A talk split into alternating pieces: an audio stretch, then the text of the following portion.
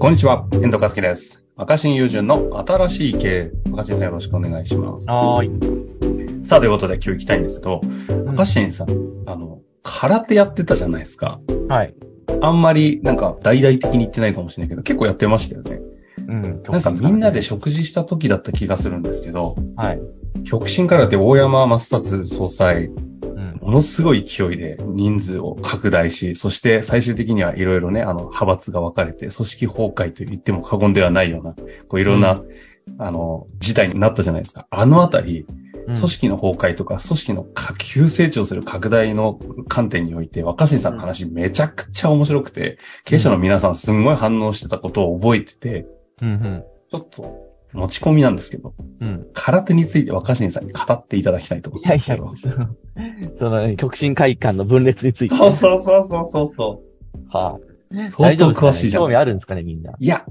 若新さんが話すとね、めちゃくちゃ面白いんですよ。ちょうどね、あの、このタイミングあのメインフェザーとあの朝倉さんとかもね、こうあるタイミングだし、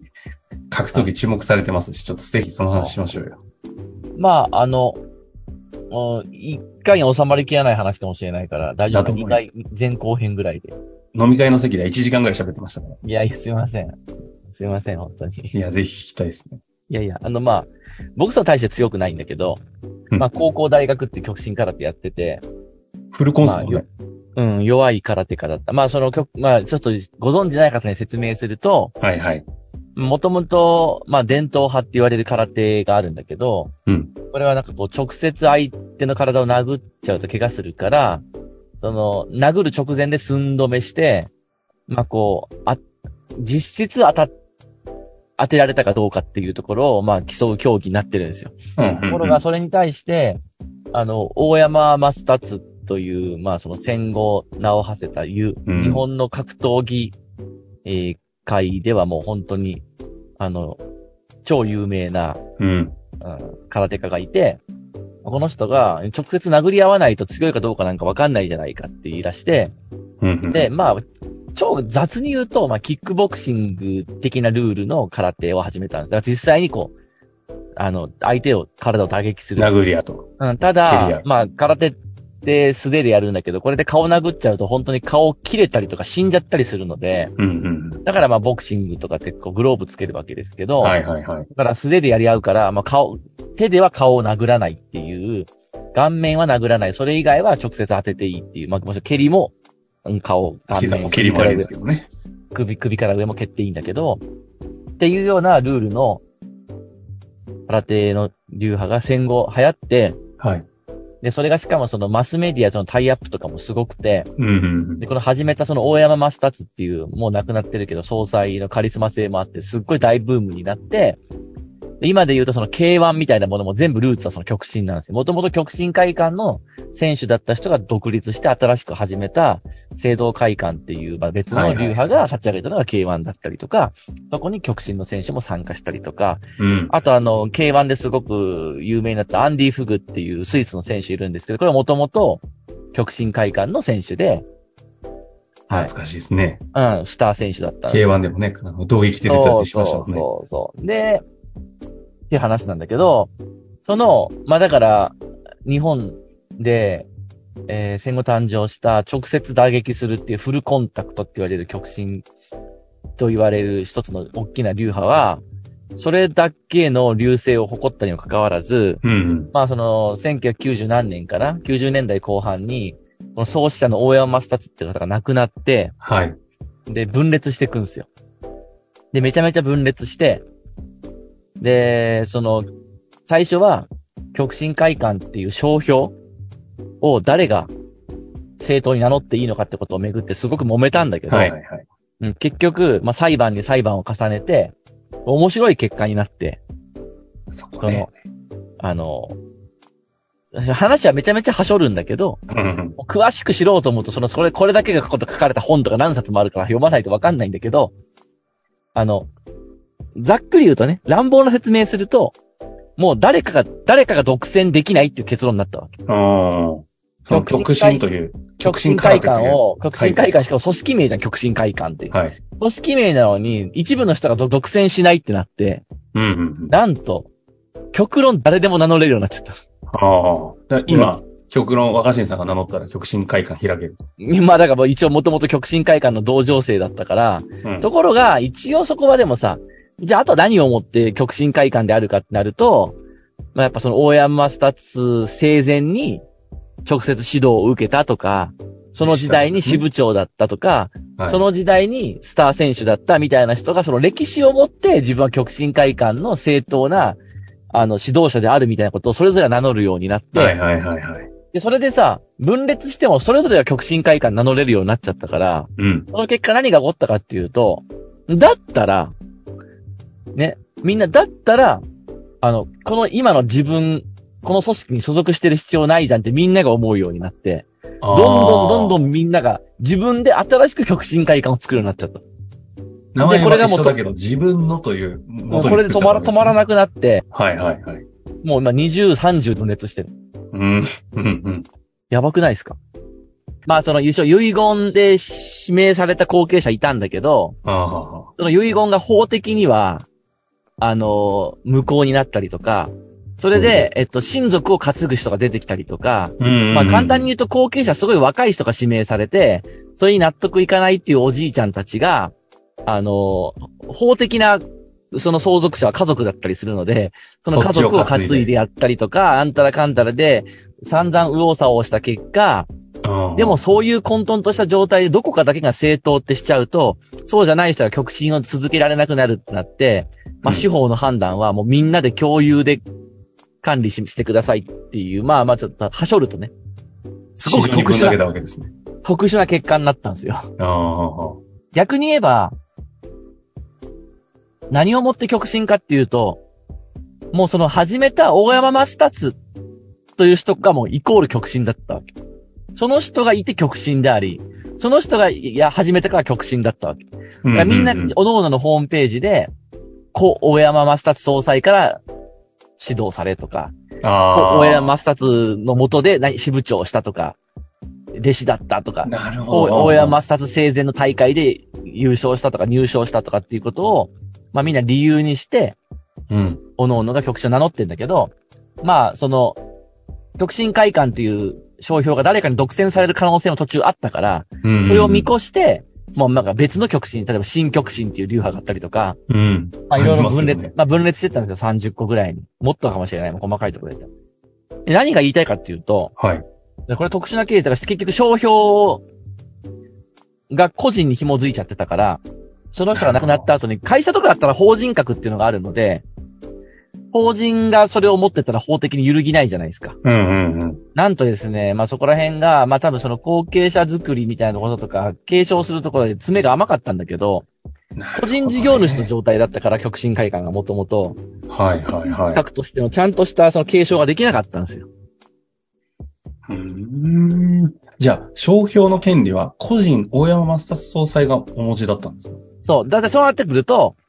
遺言でこいつに譲るって書いた遺言が法的には、遺言は多分僕らファンからしても、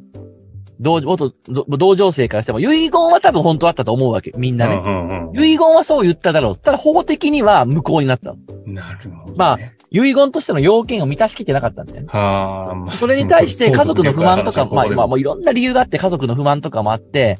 その家族、まあ、妻とか娘がいたんだけど、うん。まあ、これこんな言い方するとあれなんだけど、えっと、娘が何人かいたけど、娘は全員その、ちゃんと極真をやってなかったのよ。でおそらく息子がいて、息子がその極真空手やってて、有段者とかだったら入賞してたりすれはば、いはまあそういう、かつてやっぱ日本まだまだ男性社会だったうので、ん。空手やってる息子がいたら、息子が継いでてれば正当だっ男系直系での正当な後継者あったわけですね。ていうのは、やっぱ血、血ってそういうものがあるじゃん。理屈じゃないじゃん。はい。とところが、む、妻と娘が相続、法的に相続になったから、もう妻とか娘たちは今日空手やってなかったんで、ちゃんとなるは。ほど。そうなると、それを担ぎ出す人とかが出てきて、はあ。みたいな感じになってきたのね。で、あの、これ、うーん、例えばさ、僕、慶応の先生やってるじゃん。はいはいはい。慶応義塾って一つの大きな、まあ、組織としてのブランドだと思うんだけど、歴史があっうんて、福沢諭吉から始まり、そうですねあ、それに例えると分かりやすいね。みんな極真会館知らなくてもさ、慶応義塾と福沢諭吉分かると思うんですよ。うん。あと、例えば三菱商事と岩崎弥太郎みたいなのあるかもはしいれない。はいはい。で、今でも慶応は福沢先生が始めたみたいになるんだけど、あの、みんな慶応の中にもいろいろ派閥があったりとか、うん。な仲、仲良くない教授同士って当然いますよね、どんな 組織そうでしょうね。でも、それが嫌だと思って慶応から出ちゃったら、もう慶応名乗れないじゃん。はい。元慶応は言えるけど、うんうんうん。新たに慶応義塾は始められないですよね。うん。だからなんでかっていうと、慶応義塾が法人化されてて、学校法人としての慶応義塾が慶応義塾だから、うんうん。学校法人慶応義塾以外の人が慶応義塾名乗っても、その商標侵害、商標っていうかそういったことを侵害してることになる なるし、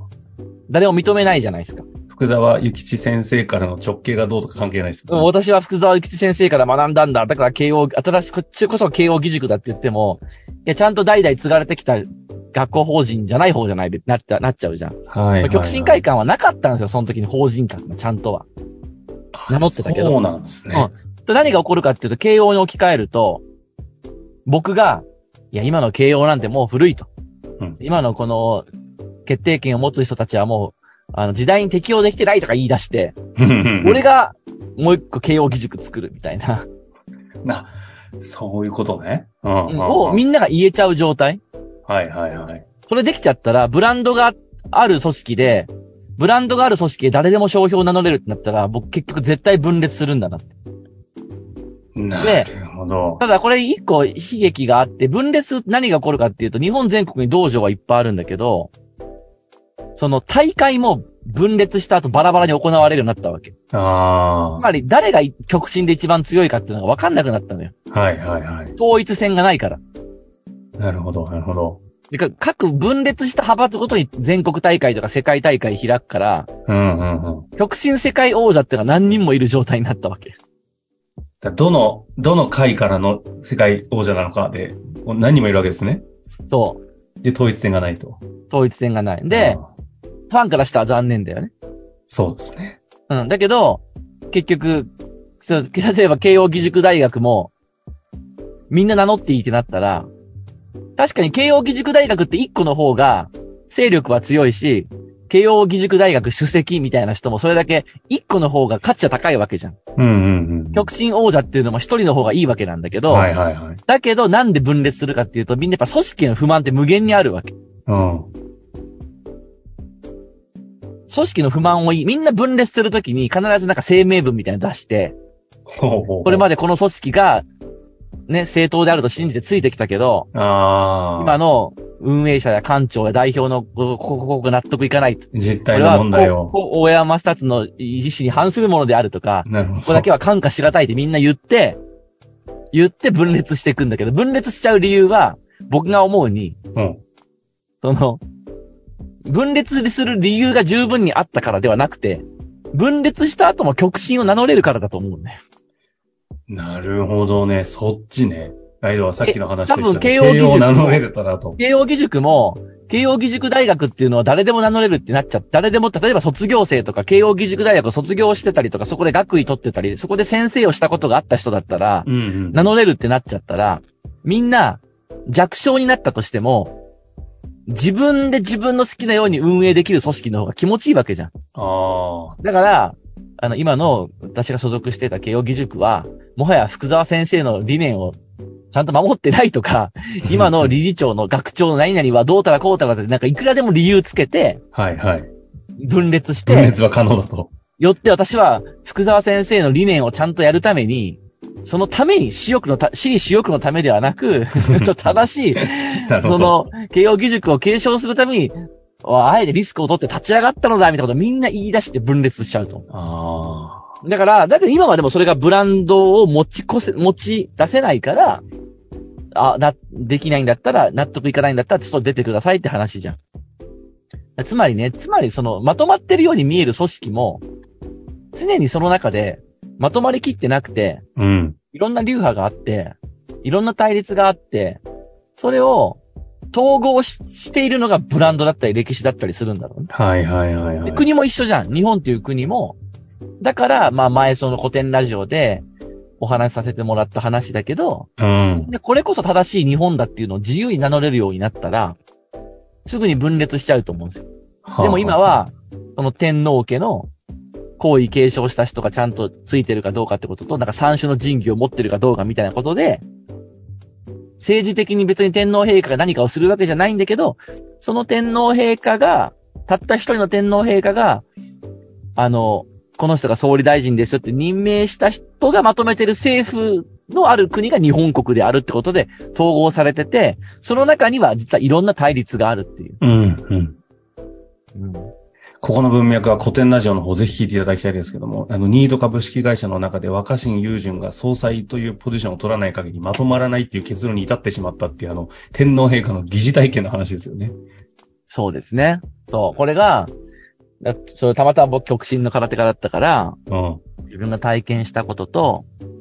なぜ極真があでも無そうか限に極。真の経験あって、その話知ってたんで、ニートの時にあの発想浮かんだんですかね。いや、まあ、だから似てるなと思って、あーで、みんな、るさ、極真ってそうやって K1 を生み、まあ、K1 を生み出すルーツになってたりとか、ほどはいはい。すごいその日本のやっぱ戦後の格闘技界を変えた大きな、やっぱその、もうムーブメントを起こした流派なわけじゃないですうか。ん、うん。だから、それがずーっとこう分裂せずに一個まとまって続いてたら、もっともっと大きなことになってたと思うんですよ。ら、ああ、確かで、に。その時に、だから、あの、まあ、その法的な不備があって、で、みんな嘆いてるわけ。やっぱり一個にまとまった方が、それは世界大会も一緒にやれるから、だけどさ、もう分裂できちゃったのよ。逆分に言う裂と。できちゃったらもう戻らないんだよ。だって分裂できちゃったのに、じゃあ今からいくつも分裂して、今、極真会館の館長とか代表って何人かいるんだけど、この中でじゃあもう一回一人だけを代表者に決めようってなっても多分意見まとまらないと思うし、確かにな。はいはい。もしその司法の判断が、ここだけが正当ですよってなったら、結局そこに集約されていくか、うん。嫌な人は辞めていくみたいな風になったり、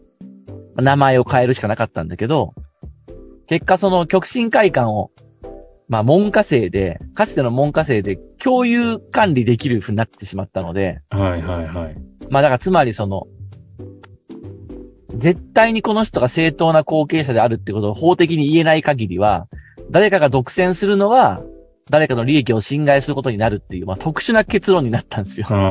ん。まあ結果、その圧倒的な確立した世界のこのブランドが、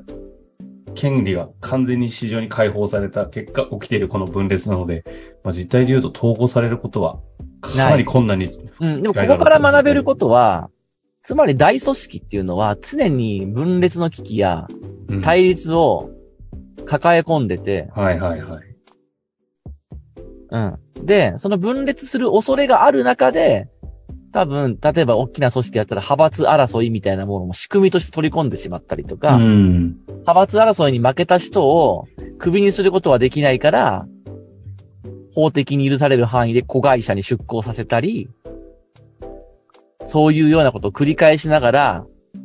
こう、混沌とする組織っていうのを多分保ってるんだろうね。なるほどね。要するに自民党も一緒じゃん。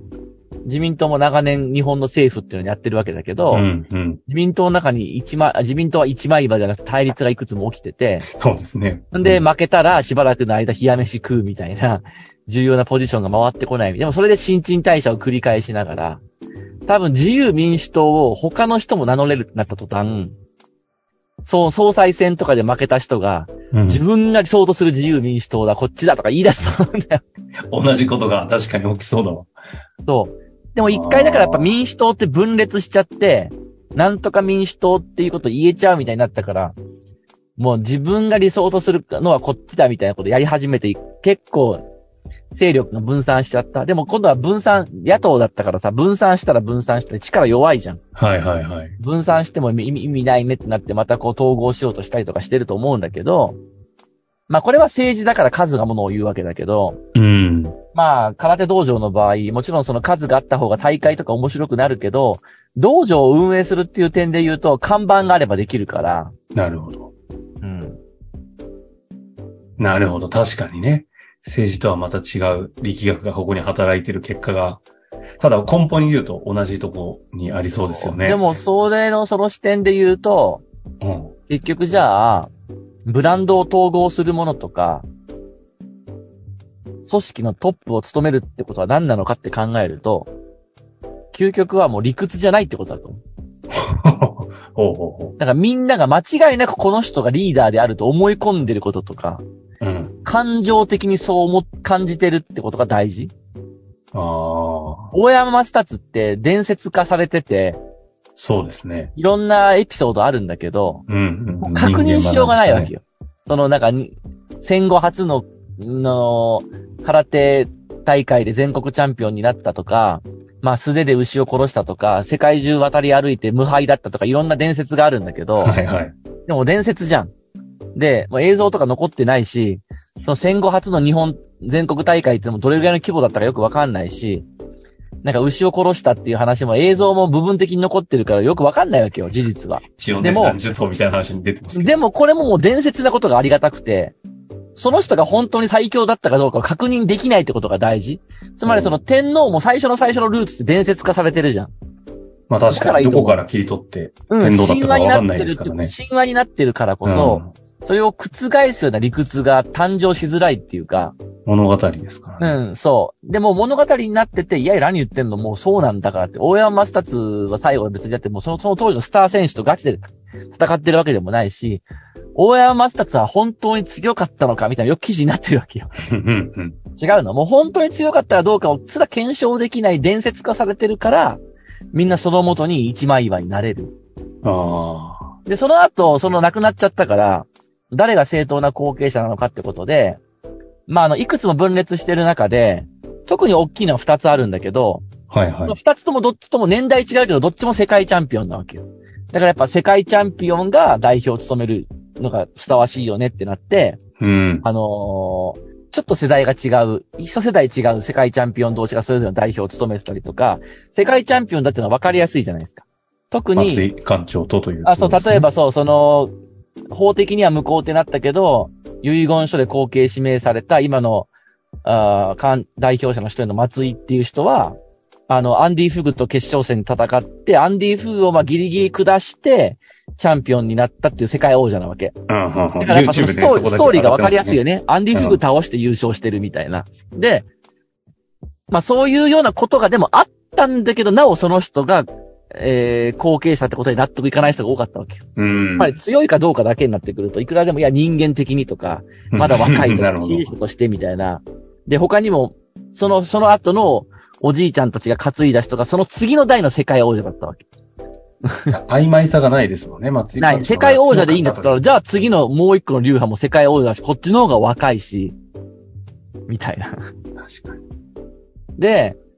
あの、そういう、まあ、その、確認できてしまうってことって、実は意外と危ういっていうか、なるほど。だから二代目経営者っていうのも、あの、初代っていうのはもうなんか、作って物語があるから比較しようがないし、ゼロから立ち上げた時の話ってもうなんか、あの、後から上書きしようがないと思うんだけどうん、うん。二、代目以降になると、売り上げを何パー伸ばしたとか、経営手腕みたいなものがある程度数値化できて比較できてしまうと思うんだよね。はい、はい、はい。だから僕はやっぱ強い組織やブランド作るときには、なんか理屈を超えた、